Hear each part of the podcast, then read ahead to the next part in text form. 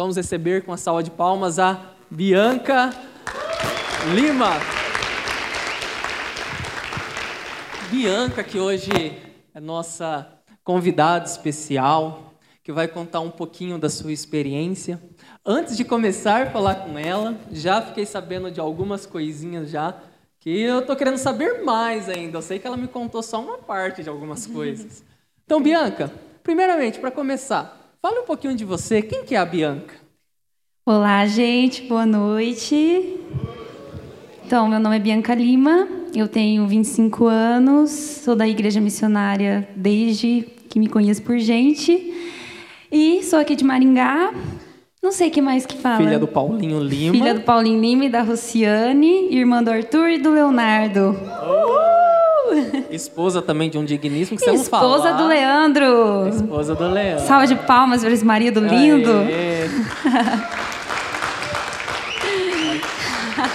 Cara boa pinta ali, né, gente? Bianca, então para começar, antes da gente ir de fato para falar como que surgiu a sua empresa, que você vai falar mais, uhum. né? Para o pessoal saber. Como que era a Bianca como criança? Como que foi seu desenvolvimento até chegar ali na, na universidade? É, bom, é, eu como Bianca criança, eu sempre fui uma Bianca muito para a parte artística, assim, sabe? Bem... É, não tinha um dom, assim, sabe? Um talento. Eu sempre gostava de fazer de tudo. E sempre gostei muito de dançar, sempre gostei muito de cantar. E eu lembro que quando eu era criança, eu tinha muitos brinquedos de não só microfone, eu tinha muitos brinquedos de maquiagem, né? Tipo, paletinha de, de maquiagem. Roubava da sua mãe também? Roubava da minha mãe. Olha, eu pegava tá na bolsa dela, aqui. fuçava ali, pegava as, da minha tia também, fuçava ali os batons e ficava passando. Inclusive, lembrei de uma coisa. Quando eu era bem novinha, assim, acho que estava na primeira série, uma professora chegou a chamar minha mãe na escola para eu parar de levar batom, porque eu ficava no meio da aula. Você achou todos os seus batons ali naquela aula, né?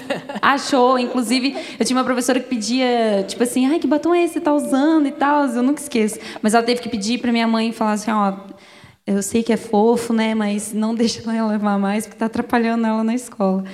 E eu sempre gostava de fazer de tudo, assim, sabe? Eu, a, o que eu gostava de fazer, eu gostava de fazer, não deixava de fazer, entende? Então, tipo, ah, eu gostava de dançar, eu, eu dançava. Eu gostava de cantar, então eu cantava. E outra coisa também que eu amava era brinquedo de, de médico, assim, sabe? Eu tinha estetoscópio, microscópio. Eu ia no consultório fazer exame de dente, assim, eu pedia a luva da dentista e pedia aquele sugador lá, colorido. Entendemos por que você escolheu o Leandro, então, né? Ai, Você viu uma indireta ali na vida? E, e aí eu sempre gosto de falar que quem soube explorar tudo isso foram meus pais, né? Então a minha mãe, ela via lá eu dançando, ela falava, vai, vai fazer aula de dança. Daí ela colocava no balé, não gostei muito do balé, daí ela me colocou na ginástica rítmica, fui atleta por alguns anos, é, até meio que profissional, assim, digamos, Sério? porque pagava minha escola, né? Eu ganhava bolsa. E aí eu era o que pagava escola na época, né? Eu fui dos 9 até os 15 anos, assim, né? E, e aí via cantando, meus, meu pai ia lá, vamos fazer aula de, de canto, né, para aprimorar e tal. Cheguei a fazer, não cheguei a fazer muitas aulas, né? Fiz algumas aulas de canto. Mas, ah, vamos cantar na igreja, então, né? Daí ela via eu maquiando, vamos fazer um curso de, de automaquiagem para você aprender a se maquiar sozinha. Então, tudo que, que eu tinha ali quando eu era criança, ia explorando, sabe? Ah, eu gostava de fazer de dança, então vai fazer uma dança ali, vai fazer ginástica. É, gosta de maquiar, vamos fazer um curso de maquiagem. Vamos comprar maquiagem ali para você se maquiar. Gosta de cantar, então vamos, né, vamos aprender a cantar mais ou cantar na igreja. Sempre ficava explorando tudo isso que eu fazia, né, que eu gostava de fazer. Olha que legal, assim, só para como que é importante a questão do incentivo. Como a mãe por trás ali incentivando, olha onde que levou. Mas pode continuar. É isso. Aí, assim, é, nunca fui muito apegada a alguma coisa ali, né? Tipo, nunca fui apegada só na dança, ou só na área da, da maquiagem, ou só no canto. Eu deixava a coisa fluir ali, né? E quando foi chegando na, na época, assim, que eu tinha que escolher uma faculdade, é, sempre tinha essa coisa, aquela, aquela cobrança de tipo, ah, tem que fazer faculdade, prestar um concurso, porque concurso você tem Segurança. segurança, né? Você pode morrer que tá lá recebendo, tudo mais. Acho que inclusive o João chegou a falar isso, né? Essa cobrança de tem que fazer concurso e tudo mais. Então, eu falei, não, eu tenho que escolher uma faculdade, né? E como eu fui pesquisando assim a minha vida, olhando para trás assim, eu falei, bom, o que tem de faculdade? Tem eu gosto de cantar, tem faculdade de, de fono, né? Ou de música. Ai, mas música tem que saber tocar também, que eu saiba. Daí eu falei, ah, não, descarta. Aí maquiagem não tem faculdade. Mano, tinha estética, mas não, não tem muita relação ali com a maquiagem em si, né? Pelo menos na minha cabeça não, não tinha, não fazia sentido na época. E aí eu falei, não, o que, que eu sempre gostei de brincar? Gostava de brincar de cuidar das minhas bonecas, gostava das luvas. Eu falei, não, tem alguma coisa aqui, né? Alguma coisa eu devo gostar disso.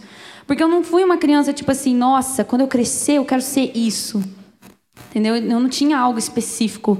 Então eu falei, fui explorando aquilo que eu gostava de fazer. Dança não tinha.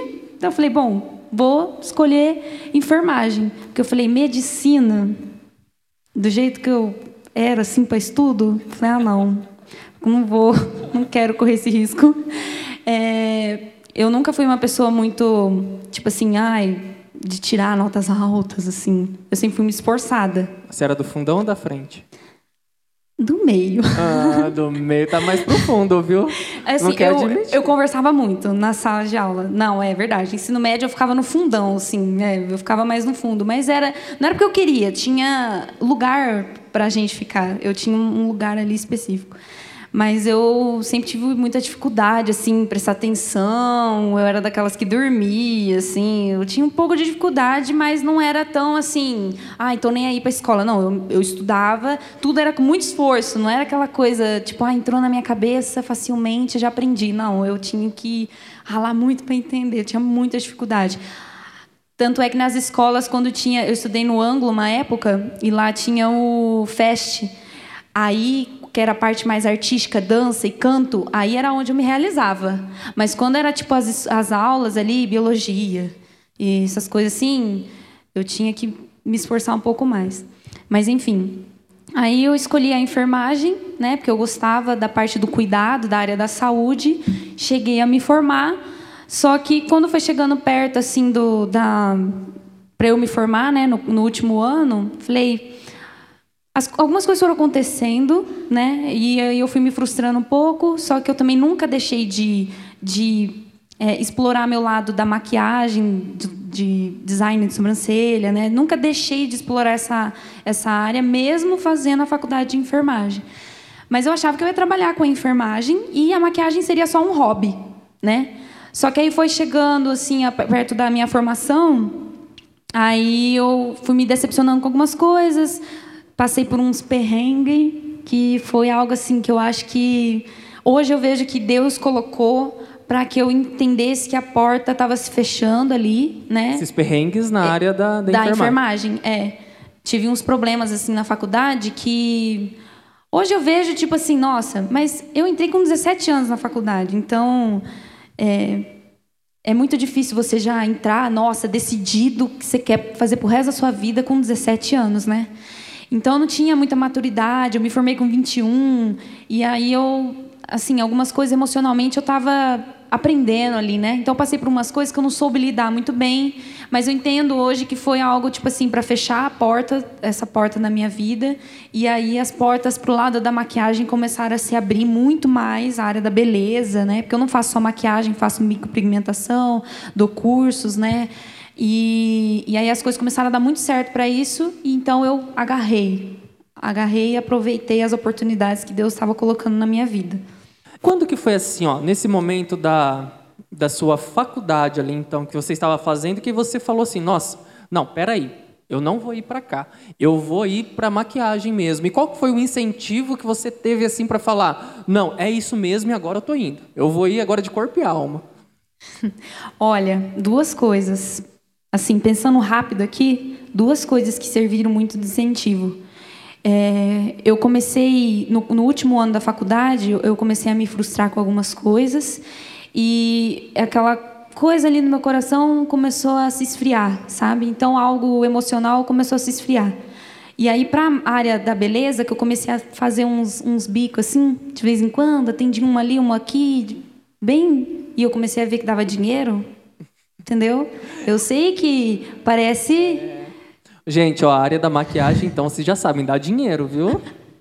É, não, não é assim, né? Mas tudo tem que ter esforço. Mas é que eu achava que eu não ia conseguir trabalhar com isso. Eu não, eu, tanto é que eu não, não escolhi a maquiagem desde, desde o início, porque eu não achava que era algo que dava para eu trabalhar. Eu achava que era só algo profissional, é, como hobby, né? Que, que algo para eu ser trabalho, considerado trabalho, teria, deveria ser algo que você formasse, fazia faculdade, né? Se formasse e ia trabalhar. Só que daí eu comecei a atender, fazer uns bicos ali de vez em quando. Eu falei, não, gente, eu posso ganhar dinheiro com isso. Aí eu falei, para que que eu vou, né? E aí, algumas coisinhas, tipo assim, por exemplo, na maquiagem, se eu erro, eu passo um corretivo, né? Passo um demaquilante, né? Na enfermagem, se eu erro, tem paciente que corre risco de vida.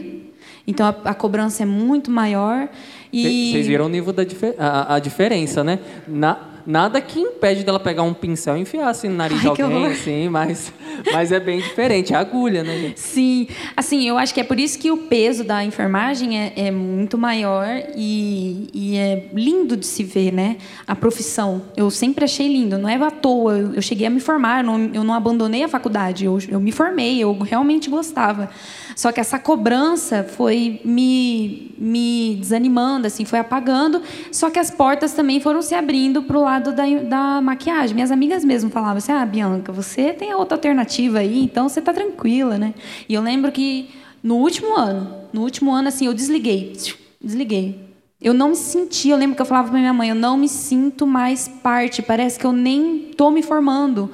Parecia que eu não estava mais ligada, foi algo muito assim, interno, simplesmente desligou. E eu acho que foi muito de Deus aquilo ali, sabe? Quando você pede. Eu não cheguei a, a, a pedir para Deus tirar a enfermagem, mas quando você pede para Deus te guiar, Ele vai te guiar. Né? Se você está pedindo para Deus te mostrar, Ele vai te mostrar. Então, eu, comigo foi muito assim: desligou. Eu simplesmente não sentia mais nenhuma vontade de estar de tá ali, sabe? De continuar ou pensar em trabalhar.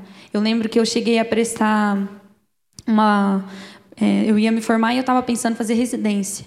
Eu cheguei a fazer uma prova e no dia que ia sair o resultado para entrar na residência, ia sair o resultado, tava, eu estava lá no HU, no hospital universitário, né? Eu lembro que eu sentei assim, no dia que ia sair o resultado, eu fiquei assim, mano, o que eu estou fazendo aqui? Eu nem quero isso. Aí eu orei para Deus, falei, Deus, não quero passar. Não quero passar, tomara que dê, que dê reprovada, não quero passar, não quero passar. Eu acho que aí eu vi que o negócio, eu ia ter que ficar mais sei lá quantos anos ali. Falei, não, não quero isso, não quero isso. E aí, quando deu. Acho que eu fui a única que não passou e ficou feliz. Porque o resto que não passou ficou triste, né? Ia ter que tentar de novo.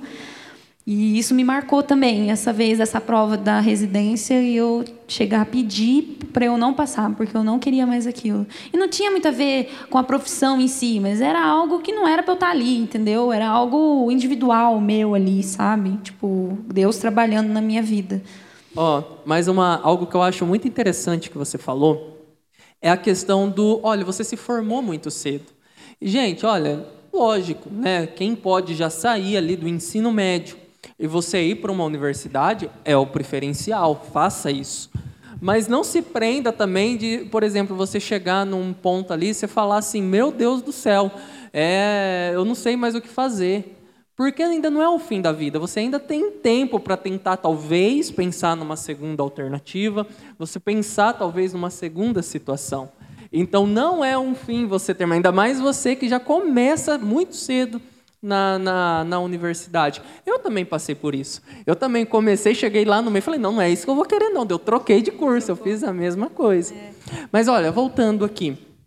Eu acho muito bacana, assim, você falou, né, que teve as situações que aconteceram, você falou, olha, não é isso, mas como que foi? Você já sabia, ó, eu gosto, eu tenho um lado artístico, eu tenho um lado aqui que eu gosto, que é esse lado da maquiagem, mas como que foi assim, tá, eu vou trabalhar com isso mesmo? O que que passava assim na sua cabeça assim de, ah, eu vou sair entregando currículo em salões de beleza, eu vou tentar contato com alguém, ou já falou, não, eu já vou sair já montando a minha empresa, não quero saber, vai dar tudo certo. Como que foi esse processo até você chegar e pensar assim, é isso, eu para cá, esse é meu norte? É. Eu não cheguei a, a, calcular assim milimetricamente tudo que eu ia fazer, mas eu atendia na minha casa, né? A princípio as clientes iam lá, eu lembro que eu tinha uma cadeira, eu colocava uma almofada assim no sofá, da, uma almofada do sofá para a cliente encostar, e aí eu maquiava daquele jeito, sem conforto nenhum, mas as clientes iam, né? E aí eu ia daquele jeito. Depois tinha um quartinho ali na, na minha casa que estava sendo tipo ah, tava vazio, né? Daí eu montei, é, usava uma, um, uma cômoda que tinha ali, comecei a montar ali, as clientes continuavam indo na minha casa e tudo mais. Aí eu tenho uma parente, que é minha prima, que abriu, que também é maquiadora. E aí ela abriu o estúdio dela. E aí ela me chamou para trabalhar. Aí eu fui. E eu sempre fui meio assim com a minha vida, sabe? Inclusive, você estava falando, eu lembrei disso. É, eu nunca fui apegada com nada, assim, de tipo, nossa, eu tenho que ser enfermeira pro resto da minha vida. Não, eu comecei, eu tenho que ser enfermeira. Não. Ah, agora eu sou maquiadora pro resto da minha vida. Eu não sou apegada com essas coisas assim na minha vida. Não sou também de deixar a vida me levar, sabe? Mas eu lembro que na época, na época da faculdade eu já falava para minhas amigas, eu falava assim, meu, não sei o que vai ser de mim. Tipo, quem está no controle da minha vida é Deus. Se Ele não quer que eu seja enfermeira, tudo bem. Então, se eu me formar, chegar ao final do, do, da época ali, eu me formar e não ser maquiadora ou não ser enfermeira, tudo bem. E eu penso isso até hoje, né?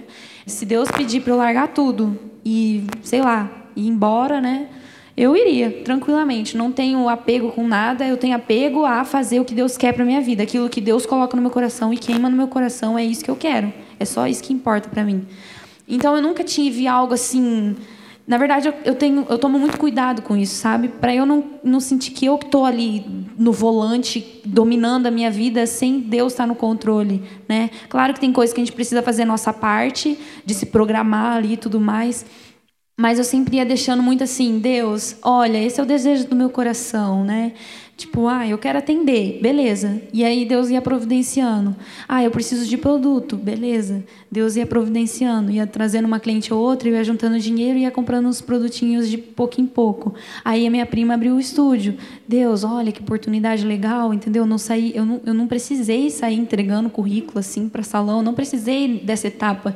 Então nessa parte eu vejo que é, foi um privilégio assim, um carinho de Deus na minha vida é, de colocar pessoas ali que foram ajudando nessa parte ali, mas tudo porque eu falava, Deus, ó, faz aí, não quero tomar nenhuma atitude e, e fazer tudo por conta própria.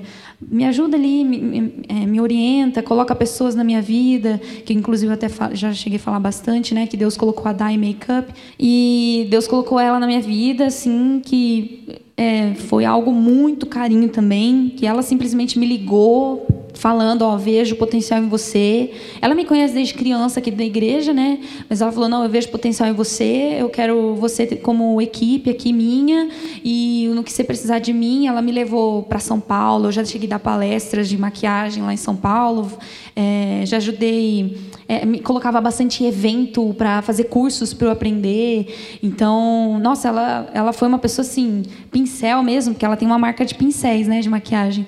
Pincel, ela já me deu vários assim para em troca assim, sabe? Tipo, eu fazia uma divulgação, uma uma produção em mim, ela usava meu vídeo e até hoje ela usa meus vídeos ali que eu mesmo produzi ali e ela usa para colocar no YouTube, para divulgação e tudo mais. Então, ela foi uma pessoa assim, chave ali na minha vida para me dar muita experiência, porque eu era muito nova, eu estava começando e aí já veio todas essas oportunidades assim de uma vez e, e eu sempre quis abraçar, sabe? Que sempre quis, sempre abracei. Nossa, veio essa oportunidade, quis abraçar tudo que vinha.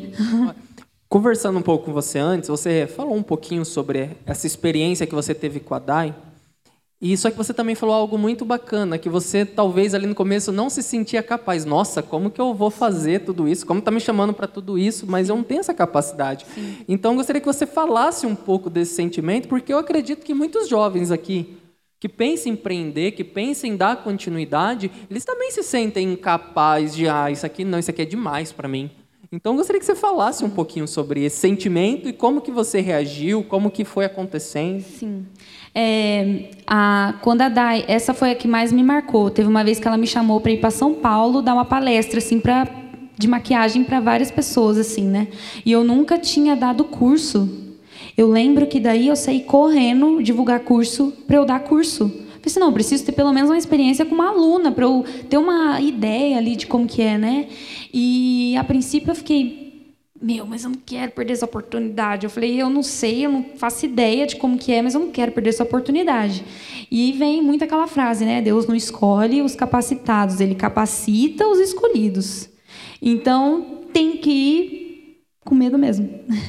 Mas eu fiz a minha parte de, de tentar é, me preparar dentro do que eu podia, né? Eu nunca tinha dado curso, então eu falei, então vou sair divulgando para dar curso e nem que seja de graça, tipo, oh, você quer aprender a fazer maquiagem? Vem aqui que eu te ensino de graça. Eu só quero saber, ter uma noção de como que é, é, ensinar outra pessoa, né? E eu lembro que surgiu assim de uma vez. Eu, eu precisava passar por essa experiência e era algo assim mais para frente. Quando ela me avisou, avisou meses antes, então deu tempo de eu me preparar, né? Aí surgiu pessoas assim, tipo umas três, quatro alunas assim de uma vez. Aí eu falei, nossa, glória a Deus, vou aproveitar aqui essas alunas. Dei cursos para ela, dei um, é, era VIP, né? Era só uma aluna, mas já foi assim muito bom, uma experiência muito boa. Não é igual você dar para várias pessoas, né? Mas para quem nunca tinha dado um curso, serviu muito para ser um, um gás ali, né? Então eu fui e dei o curso é, para São Paulo, né? Cheguei em São Paulo e dei tranquilamente, as pessoas gostaram e aí super foi super de boa, assim, óbvio, fica nervosa e tudo mais, mas o que foi, assim, para mim é. Eu, eu, eu tive que colocar na minha cabeça de não querer perder essa oportunidade, porque era aquele evento e não sei quando eu teria essa oportunidade de novo, então eu botei isso na minha cabeça e me preparei. Entendi que é, se ela confia em mim, se ela acredita em mim, eu tenho que acreditar em mim também né? Porque ela conhece, ela está há mais tempo e ela conhece muitos profissionais. E por que, que ela escolheu eu? Ela conhece pessoas há muito mais que está na área há muito mais tempo. Se ela escolheu eu, é porque ela acredita em mim. Se ela acredita em mim, eu também acredito. E me preparei, fui atrás do que tinha que fazer, da minha parte ali, o que eu pude fazer, eu, eu tentei fazer, né? Para me preparar para ir, né? Mais tranquila. Então nessa parte assim de não me sentir capacitada, foi mais aqui, né?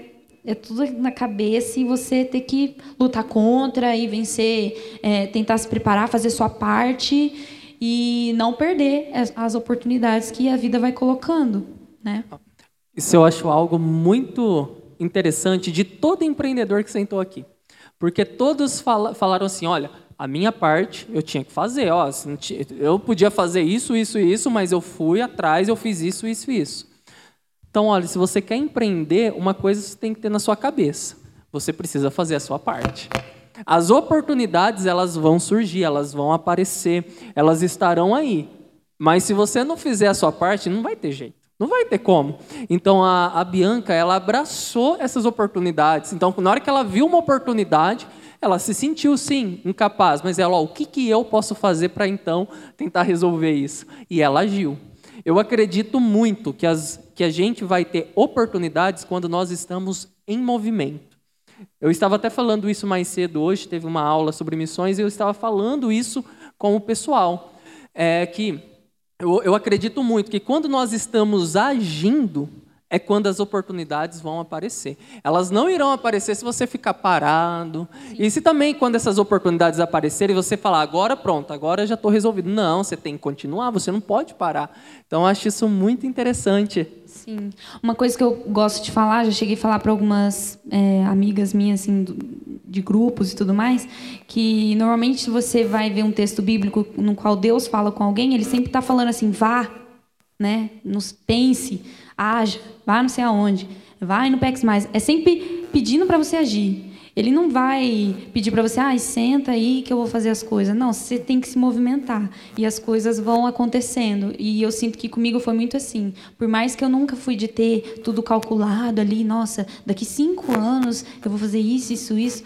Hum, pode ser melhor fazer isso, pode ser, mas eu nunca fui de fazer isso. Mas nunca parei. Sempre fico me movimentando, não deu certo isso, beleza, descarto, vamos, vamos tentar outra coisa. Até conseguir é, realizar pelo menos algumas metas e objetivos que eu tenho na minha vida, sabe? E sempre se movimentar, igual você falou. Antes de a gente prosseguir para talvez o momento atual que você vive mais uhum. ali, a gente conversou e você foi falando para mim como que era o processo de você ser uma crente no meio universitário, uma crente talvez no seu trabalho, o que, que você sofreu, o que, que você também percebeu ali que, olha, nisso daqui eu não fui tão legal. E eu gostaria que você tentasse expressar isso para as pessoas, porque eu acredito que todo mundo vive aquilo que você me falou, todos vivem. E isso é muito importante também para escolhas, para as decisões, para onde vão, para onde as pessoas vão inclusive como cristãs. Então, gostaria que você relatasse um pouco das suas dificuldades enquanto você estava lá na universidade, lá na faculdade, depois quando você começou, o que, que as pessoas falavam, como que você agia, como que você era. Sim. É, para mim, o marco maior foi na faculdade. Eu acredito que quem já entrou na faculdade vai entender o que eu estou falando, ou não, mas a maioria das pessoas é, é, é um pouco de. Pelo menos para mim, foi um choque assim, de realidade. Eu cresci dentro da igreja, meus pais frequentam aqui missionária desde antes deles casarem, eles namoravam já começaram a frequentar, casaram, então eu cresci aqui dentro da igreja. E eu sempre fui essa menina de visão de igreja. Eu não tive um, um momento antes e depois me converti, eu sempre conheci Jesus, né?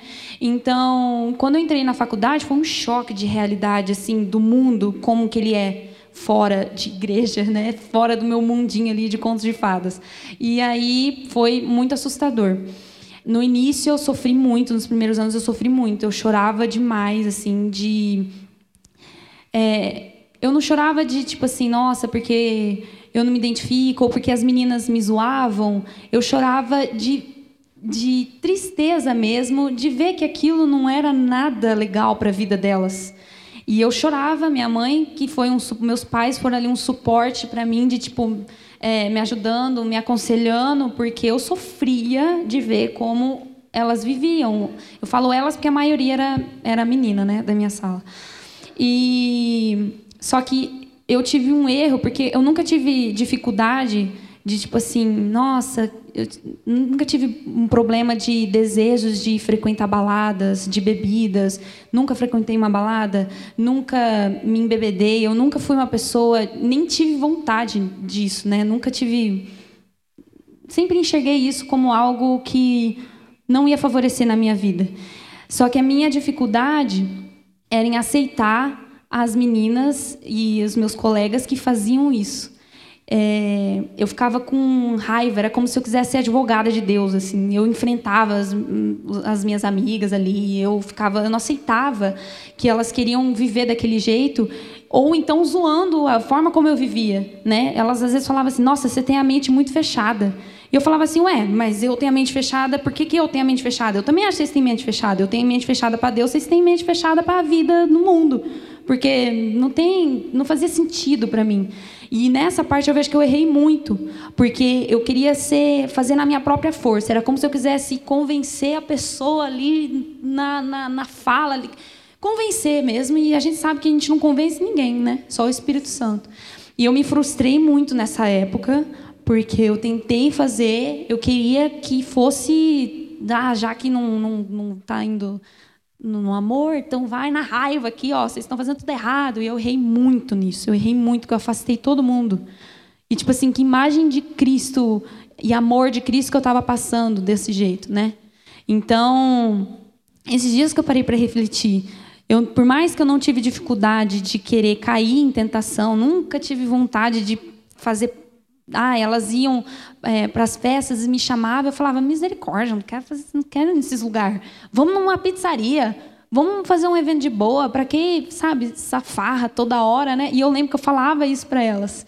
E por mais que eu não tinha dificuldade nisso, eu tinha dificuldade de querer ser advogada de Deus. Eu não aceitava que eu falava, para mim sempre foi claro que está na Bíblia é aquilo, é o que está certo, tem o que é certo, tem o que é errado. Não tem a sua opinião ou a minha opinião, é aquilo que está ali, é o que Deus está ensinando. Não tem opiniões assim na minha cabeça era era algo assim, gente, eu não vou competir contra Deus. Se Ele está falando que é para fazer isso, eu vou fazer, entendeu? Só que eu não conseguia aceitar a, as pessoas não viverem. Até hoje eu tenho um pouco de dificuldade, assim, às vezes isso, isso meu coração queima e por isso que dentro do empreendedorismo agora na área do meu trabalho, eu tento fazer o máximo, passar a imagem e falar esses princípios que eu tenho, né?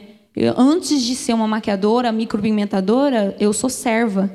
Eu sou serva de Deus, então eu quero servir. Meu coração queima por isso. Não queima para. E eu vejo que depois que você entende para que, que você está aqui na Terra, o porquê que você vive Cristo, tudo que você vai fazer, você quer fazer com, com um propósito.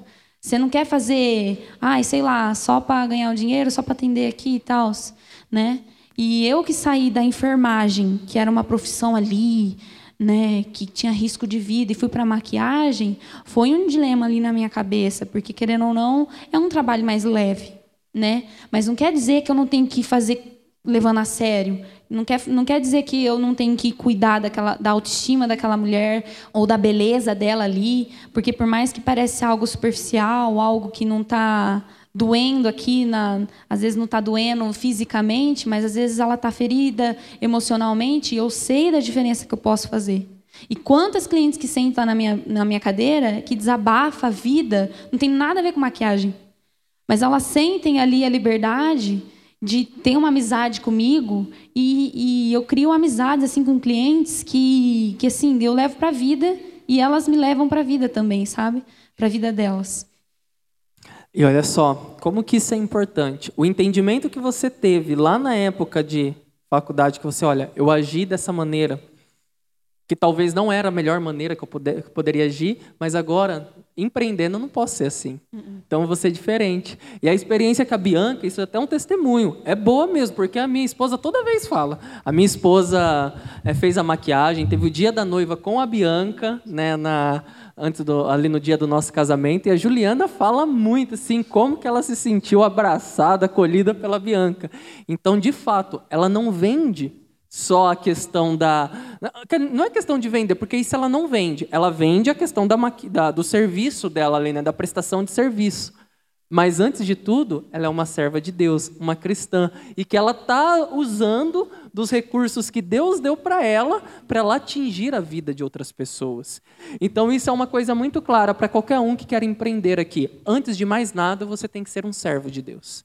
Antes de mais nada, você tem que fazer aquilo que Deus diz para você fazer. Porque senão, o que, que vai acontecer? Você vai viver a vida de qualquer jeito, você vai levar a sua empresa de qualquer jeito.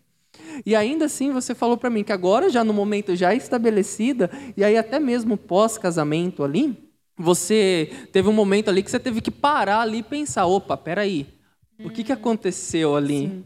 É que quando a gente empreende, é, tem hora para trabalhar, né? E aí, quando eu casei, a gente, eu tive um choque assim de, acho que todo mundo é, é um pouco normal a gente ter um choque ali de, de financeiramente, tipo, nossa, agora eu tenho que cuidar e bancar uma, uma casa ali, né? Tem marido, tem minha vida, eu tenho que me virar aqui, não tem mais pai e mãe ali é, para ficar socorrendo em outras coisas, porque eu, eu, nessa parte, graças a Deus, meus pais sempre foram muito suporte, só que quando você casa, você tem que, né, cortar o cordão umbilical e, e viver, né?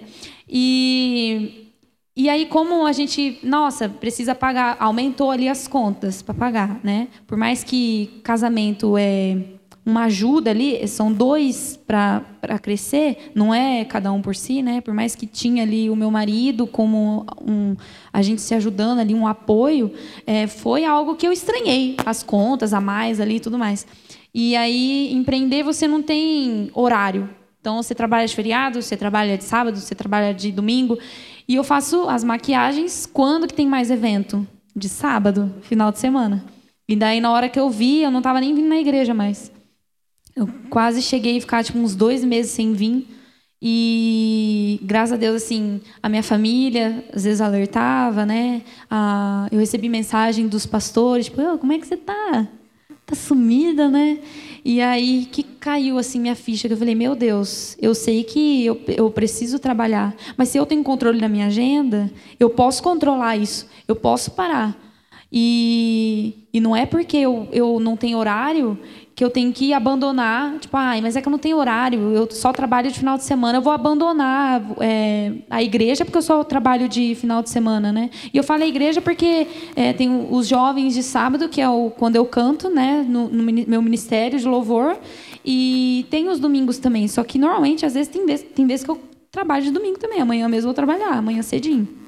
Então, na hora que eu vi, eu estava deixando de vir na igreja, e, e, isso, na hora que caiu assim minha chave, eu falei, não, Deus, é, Deus colocou no meu coração, você tem controle na sua agenda, você pode se programar para isso. Você pode fechar sua agenda, se preparar para estar tá, né, é, vindo, pelo menos, é, às vezes que eu fechar minha agenda para vir cantar uma vez ou outra. E, e se é Deus que está provendo as minhas clientes, eu não posso deixar de estar tá aqui contribuindo de alguma forma. Não que eu esteja contribuindo assim, é, não que Deus precise disso, mas é, a gente precisa fazer essa parte de. Mas que você precisa disso. Exatamente. Não é Deus que precisa disso, Exatamente. é você, é nós que precisamos disso. Né? Exatamente. Né? Então, é, na hora que eu, que eu vi que eu estava deixando de vir, eu falei: não, eu preciso parar com isso, porque é Ele que provê tudo que eu tenho. Então, não tem como eu deixar Ele de lado. No momento que eu tô ali na, na no, no meu pico de atendimentos, na hora que começa a dar, dar certas coisas, eu vou deixar Deus de lado, sendo que Ele fez tudo. Não, não aceito isso. Entendi. E ó, agora voltando para a área aqui. Com agora com sua vida já um pouco mais estabelecida lá na sua empresa, qual que é o momento assim que você sente maior dificuldade durante o mês? Você tem um mês, 30 dias. Qual que é o momento que você sente maior dificuldade? Quando, por exemplo, você vê, olha, esse mês não tem tantas clientes, ou esse mês aconteceu algum problema e eu sei que não, não vai acontecer isso. Qual, como, como que você se sente? Como que é a aflição que você sente no seu coração de tipo, olha, se isso daqui dá certo, eu vou me dar bem, mas se der errado, eu vou me dar muito mal. Não é, é. que nem um trabalho assalariado que, independente do que aconteça, no final do mês você vai ter o seu uhum. salário. Então, como que você reage com isso? Olha, eu acho que agora, no tempo que eu tenho de trabalhando, empreendendo, eu já meio que calejei, assim. A princípio era bem bem desanimador, porque você não tem uma garantia. Um mês você ganha um tanto, no outro mês você ganha nada, no outro mês você ganha nada. Não tem um, um tanto fixo, né? E, e aí tem os meses que eu falo de vacas magras. Só que é aí que tá, você tem que entender que é assim você tem que se preparar para isso, entender muito de organização, tem uma baita de uma organização financeira, porque vai acontecer isso independente. É, ninguém imaginava que havia uma pandemia. Então, se não tem uma organização financeira para quem empreende, entendeu? Então, é, tem que ter essa parte. Hoje em dia, eu já sinto que eu já fico mais tranquila. Às vezes dá aquele desespero, mas é mágica, não é mágica assim, mas a gente sabe que é Deus, assim, as coisas acontecem, depois dá tudo certo. É incrível assim, dá tudo certo.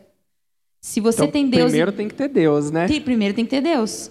Primeiro tem que ter Deus, tem que ter organização financeira, né? E e no fundo a gente sabe que sabe igual a gente fala que é na tempestade que a gente sente, Deus dá essa paz, Deus dá essa tranquilidade, por mais que realmente sente aquele, aquela nada foi algo assim que fez eu nossa vou desistir de me deixar com medo e querer parar com tudo. Nunca aconteceu isso comigo porque por mais que era difícil por mais que tinha momentos assim de ai de angústia não, não que era difícil de passar dificuldade era aquela angústia de tipo medo de não saber não ter garantia mas Deus vai Deus provê de uma forma é, é sobrenatural não tem como explicar não tem como tipo ai, nossa, isso, isso, isso, né? É algo que acontece sobrenatural. Nossa garantia é Deus, né? Sim. Deus é a nossa maior garantia. Mas olha, também agora pegando um pouco desse gancho assim de dificuldades que enfrenta, acredito que seu esposo também é um empreendedor e ele também passa por dificuldades. Então, como que é viver dentro de uma casa que os dois são empreendedores e os dois provavelmente tem as mesmas dificuldades, cada um em sua área, mas são dificuldades parecidas. Sim. Vocês conversam, não? Vocês, vocês em casa, vocês falam muito, olha, aconteceu isso, isso e isso no trabalho, ou então, não, você fica lá com a sua área, eu fico com a minha. Como que vocês reagem mediante a tudo isso? A gente conversa muito, muito mesmo, principalmente eu. Mas é, dá para perceber. Mas assim, é, como nós dois escolhemos empreender, a gente tem essa é algo que parece que flui natural assim na nossa cabeça. A gente meio que acostumou também. A gente entende como é que é, a gente sabe como é que tem que ser. Então a gente se organiza muito bem, a gente conversa, tem as, as estratégias muito parecidas, né? Eu sou uma pessoa que estudo muito, eu estudo muito. E eu nunca fui muito de você estudar. Eu não era. Depois, Uma hora Deus pegou. Exatamente. Depois que eu encontrei ali o, o ramo que eu gosto, que me realizei, nossa, eu não quero parar de estudar. Inclusive, o que eu mais gasto dinheiro é comprando curso. Eu não, eu sou viciada em comprar curso. Eu tenho que parar. Eu tive que parar, porque eu era viciada em comprar curso, eu não parava de comprar. E, e eu gosto de estudar.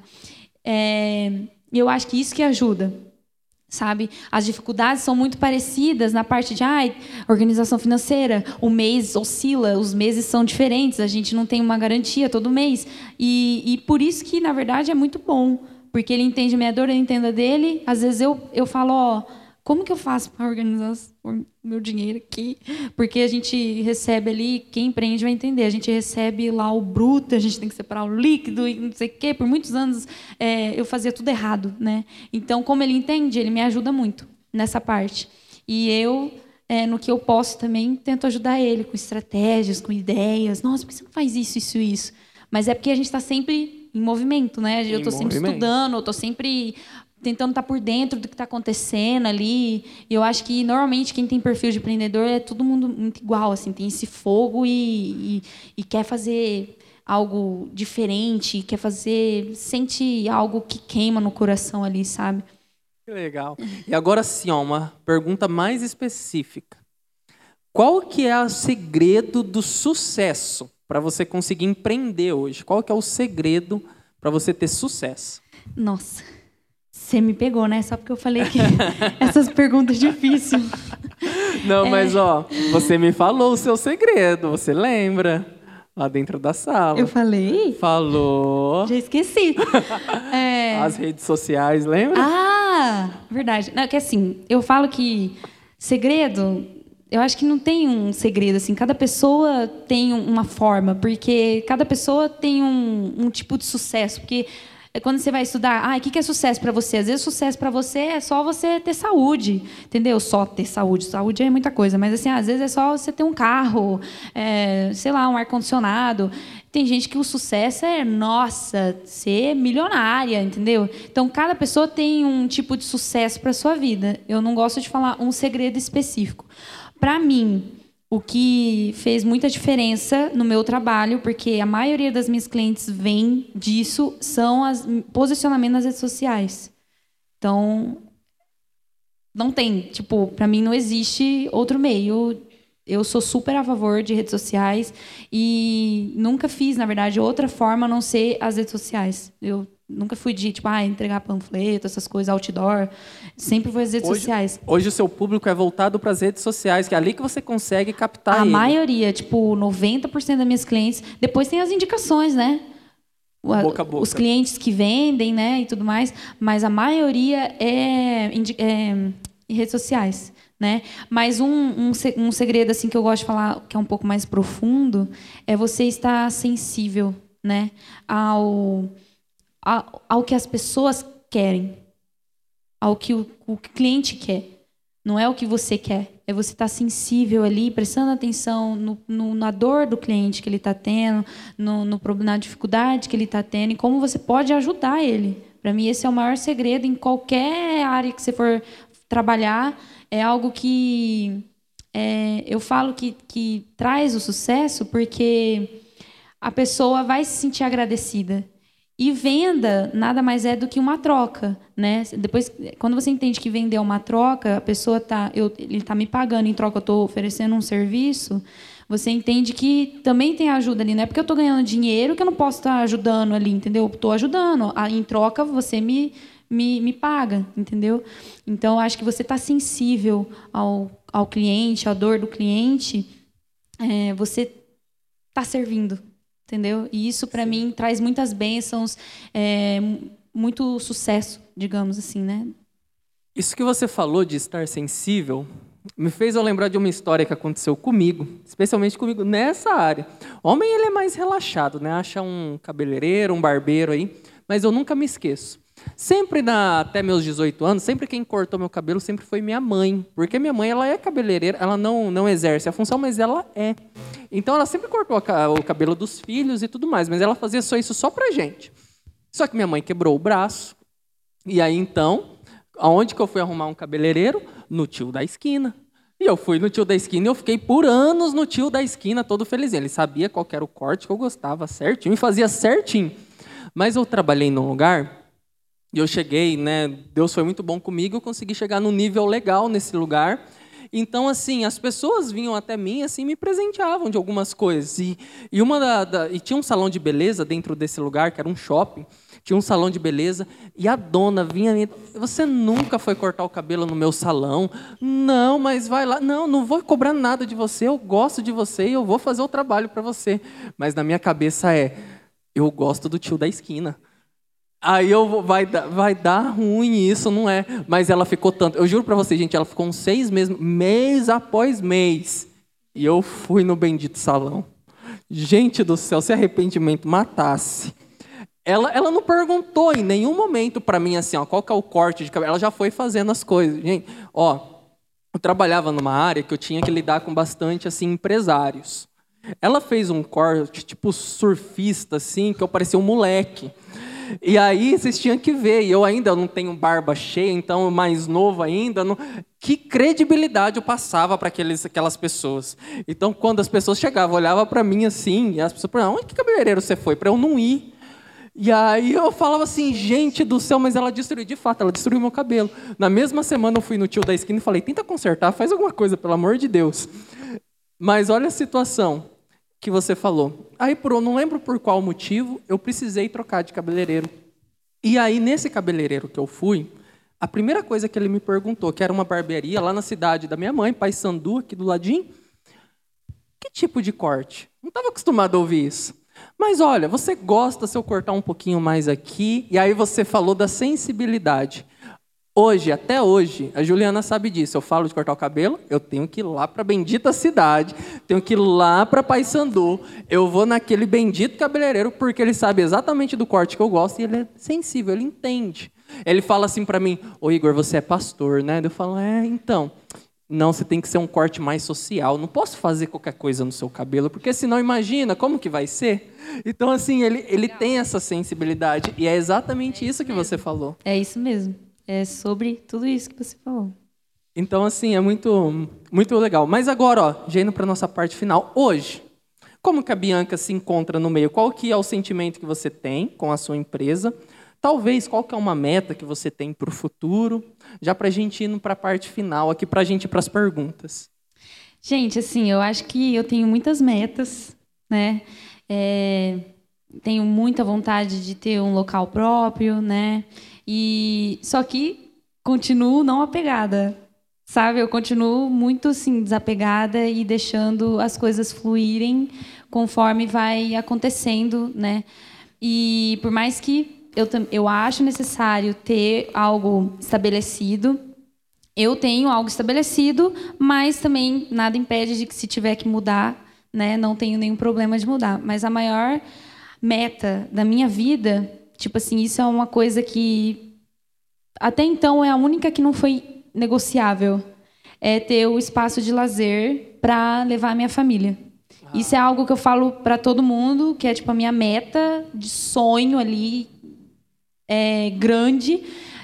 Tenho outros, né? Mas esse é um que eu nunca mudei. Até hoje mantenho firme que é ter um espaço de lazer. Eu imagino tipo algo meio uma fazenda, assim, não sei, algo grande para levar minha família, levar amigos e ter esse momento. A igreja, vocês estão convidados, né? Em nome de Jesus, amém. É, Vamos profetizar isso vamos na vida dela, profetizar irmão. Vamos isso profetizar. Mas tudo porque era uma dor minha de quando eu era criança, né? Essa vontade de ter aonde ficar, às vezes viajar, passear. E aí, hoje eu vejo assim, meu, se eu tô aqui eu, é, e eu tenho que ter algum sonho, né? Esse é um dos meus maiores sonhos, assim, que até hoje eu não mudei. E pretendo não mudar, porque eu acho que Certo. vai ser muito bom, né? Quem não gosta de um espaço para relaxar, Ah. de lazer? Todo mundo gosta. Então, ó, indo para as perguntas, já que. Gente, tem muita pergunta. É verdade, tem muita aqui. Então, vou selecionar algumas, tá? Ixi. Então, ó, a primeira. Qual habilidade você desenvolveu no curso de enfermagem que hoje é útil para sua carreira na Nossa, área muito de boa. beleza? Muito boa essa pergunta. É, Nossa, eu falo muito isso. Obrigada quem perguntou, foi muito boa. Na enfermagem, eu, a gente aprende a cuidar dos pacientes e, e- e ter essa compaixão. Porque você está lá no hospital, eu ia muito visitar é, paciente na casa deles, tinha paciente que estava lá. é, eu já cuidei de paciente que tinha levado tipo 10 tiros e estava todo regaçado ali na, na internado. E eu criei uma compaixão de entender, ao mesmo tempo que eu tive um choque de realidade do que era mundo de balada e festa, eu criei uma- um choque de realidade do que é pessoas que estão que, é, sofrendo, né? E, e esse lado, esse olhar de ter empatia, de cuidar de verdade ali do, do paciente, é algo que eu tento sempre trazer para a área da, da beleza, principalmente na micropigmentação. A micropigmentação é como se fosse uma tatuagem ali na sobrancelha. Eu já peguei clientes extremamente assim chateadíssimas que fizeram às vezes é, em outro em outra época, né, a micropigmentação e ficou não ficou legal e elas choram assim, é algo que machucam elas. E isso a enfermagem me trouxe essa esse amor, essa empatia. Poxa, a pessoa é algo que está ali na, na cara dela. Tem que tomar cuidado, tem que ter respeito pela vida ali da pessoa, uma é, é, na beleza dela, na autoestima, que às vezes é algo que tá bom, você vai lá e no- já não- ou não tá muito bom, vai lá e piora, entendeu? Então essa parte da enfermagem eu, eu tento nunca quero perder a parte do cuidado. Muito, muito bacana. Todas as experiências que nós temos, tudo é válido. Sim. Nada, tudo que você tem de conhecimento, você sempre vai poder utilizar um dia. Tem uma pergunta aqui que essa eu gostaria de começar respondendo, depois se você continuar, quiser continuar, tá bem, ô Bianca. Mas olha, diz assim, ó. Boa noite. Estar no, no segundo, acredito, segundo ano, semestre de uma faculdade, sentir esse direcionamento, tanto natural como espiritual, para seguir em outra carreira e abandonar é, a, e seguir em outra carreira, abandonar parece realmente ser a melhor opção? É a pergunta. Aí a, a pessoa diz assim, ainda assim, ó, já trabalho em outra área e eu gosto e tenho satisfação, é, satisfação financeira. Então, começar dizendo assim, ó, não posso, nós não podemos afir- afirmar nunca que é a melhor opção. Porque, na verdade, é você que vai sentir isso. O que a gente pode falar aqui é que você não pode, talvez, ficar preso. Mas olha, o ideal é você ter uma faculdade, é você terminar, é você seguir. Mas se você vê que se você teve um direcionamento muito convicto, muito certo, que olha, fala assim, não, meu Deus do céu, é, eu, eu preciso ir para outra área e Deus está me mostrando, os caminhos estão sendo abertos, aí eu digo sim, vai, sem medo. Foi isso que aconteceu com a Bianca. Ela teve um direcionamento e falou: não, não é isso e eu vou ir. E eu contando minha própria experiência, eu, eu ia para a área da licenciatura e eu era convicto, assim, ó, gente, que eu ia ser professor de matemática. Era convicto, eu saí do, eu saí do, do, do ensino médio e falei, vou ser professor de matemática. O meu maior sonho era começar uma conta em um quadro e terminar mais três para frente. Mas quando eu cheguei na matemática e eu vi que não era aquilo, que na verdade na matemática. Vou até contar um segredo aqui. Se tiver algum matemático aqui, talvez. Ele não vai querer me matar, não, porque ele, ele entende isso daí. Mas, gente, dentro da matemática, você não faz conta. Você não faz conta. E fala, meu Deus do céu, mas o que você faz lá dentro então? Você estuda as fórmulas e as teorias para você provar que uma conta é verdade. Então, por exemplo, 2 mais 2 é igual a 4, eu não vou fazer uma conta lá de 2 mais 2 é igual a 4. Eu vou escrever isso para provar que isso é verdade. Então, conta você não faz. E eu nunca vou me esquecer, eu já no meu segundo ano ali, aí teve uma menina lá, o nome dela Daiane, e perguntou assim para a professora: Professora, a gente já passou um ano inteiro, está no segundo ano, a gente não fez uma conta. A gente só, só, só escreveu isso daqui. Então, quando que a gente vai fazer isso? E ela respondeu assim, a professora, o nome dela era Marcela, ela respondeu assim: olha, se você quiser fazer conta, você pode fazer um curso de arquitetura, um curso de engenharia civil, um curso de administração, de contabilidade. Lá você vai fazer bastante conta, eu te garanto. Mas aqui você não vai fazer, não. Então, aquilo dali para mim foi um choque foi um choque falando, meu Deus, isso aqui não é o que eu imaginei, não é o que eu quero, não é o que eu quero seguir, mas eu quero ser professor. Então, eu decidi trocar de curso. E eu fui para uma outra área totalmente distinta, mas que eu me identificava, porque eu queria ser professor, que foi a geografia. E aí, na minha cabeça, é assim: eu vou fazer a geografia. Se eu não gostar, eu destranco a matemática e continuo. Então, isso que estava na minha cabeça, mas eu me identifiquei com a geografia. Então, aí eu fui. E a mesma coisa também aconteceu numa época que eu já estava bem estabelecido financeiramente, estava legal, estava bacana, e Deus chegou e falou assim para mim: Ô filho, é, vai ser pastor. Então e aí? Abandonei, falei, ó, eu tive a convicção no meu coração. Eu fiz os pedidos para Deus. Deus, ó, só me mostra os sinais que eu vou dizer sim. Eu quero, ó, eu sei que vai acontecer, mas quando o sinal acontecer, eu vou falar sim. E aconteceu. E aí eu disse sim. Então, eu vou dizer para você, é certo você parar uma faculdade no seu segundo ano? Depende. Você tem a convicção no seu coração? Você tem algo certo no seu coração? Foi um direcionamento real de Deus? Você sente isso? Nada te impede. Mas você também tem que pensar com juízo. Você tem que pensar, opa, peraí, se eu não tenho essa convicção, eu tenho que continuar, eu tenho que me informar. Hoje, se tudo der errado para a Bianca, ela é formada em enfermagem. Então ela tem um curso e ela ainda consegue adquirir os conhecimentos que ela teve em outras áreas como ela usa hoje. Conhecimento nunca é em vão, né? Mas é por isso que eu não gosto de ter apego a nada, assim. Eu gosto de ter apego a Deus. E se Deus te der um direcionamento muito firme ali, que você tiver muito convicto, igual o Igor falou, tem que, né, fazer. Ó, tem uma outra pergunta aqui para você responder, diz assim: ó, em qual momento você sentiu que estava preparada para encarar esses planos, para mudar sem falar, não, é agora? Que foi o momento, acredito que você falou ali mais ou menos da sua no final da sua faculdade ali, né? É, acho que foi mais no final da faculdade assim que eu falei, não, então eu vou trabalhar com isso. Eu preciso trabalhar e já que eu não quero enfermagem, eu tenho a maquiagem aqui, né? E se não der certo na maquiagem, ia fazer outra coisa. Não ia fica parada, não. É, em movimento. Em movimento, né? Ó, tem uma outra pergunta boa aqui, hein? Qual dica você daria para ouvir melhor a voz de Deus?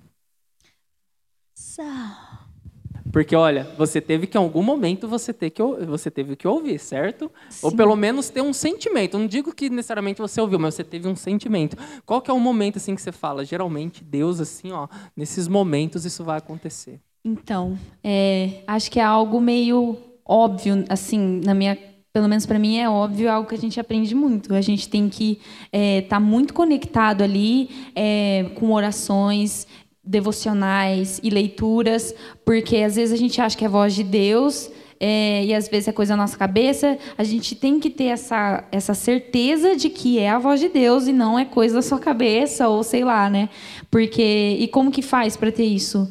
É, estando ali conectada e tá vivendo mesmo Jesus, sabe? Estando ali sempre é, fazendo leituras, orações e ouvindo, vindo na igreja, conversando com pessoas que, que, que têm os mesmos princípios, conversando, tendo líderes, né, pastores. Pelo menos eu sou assim, eu sugo as pessoas.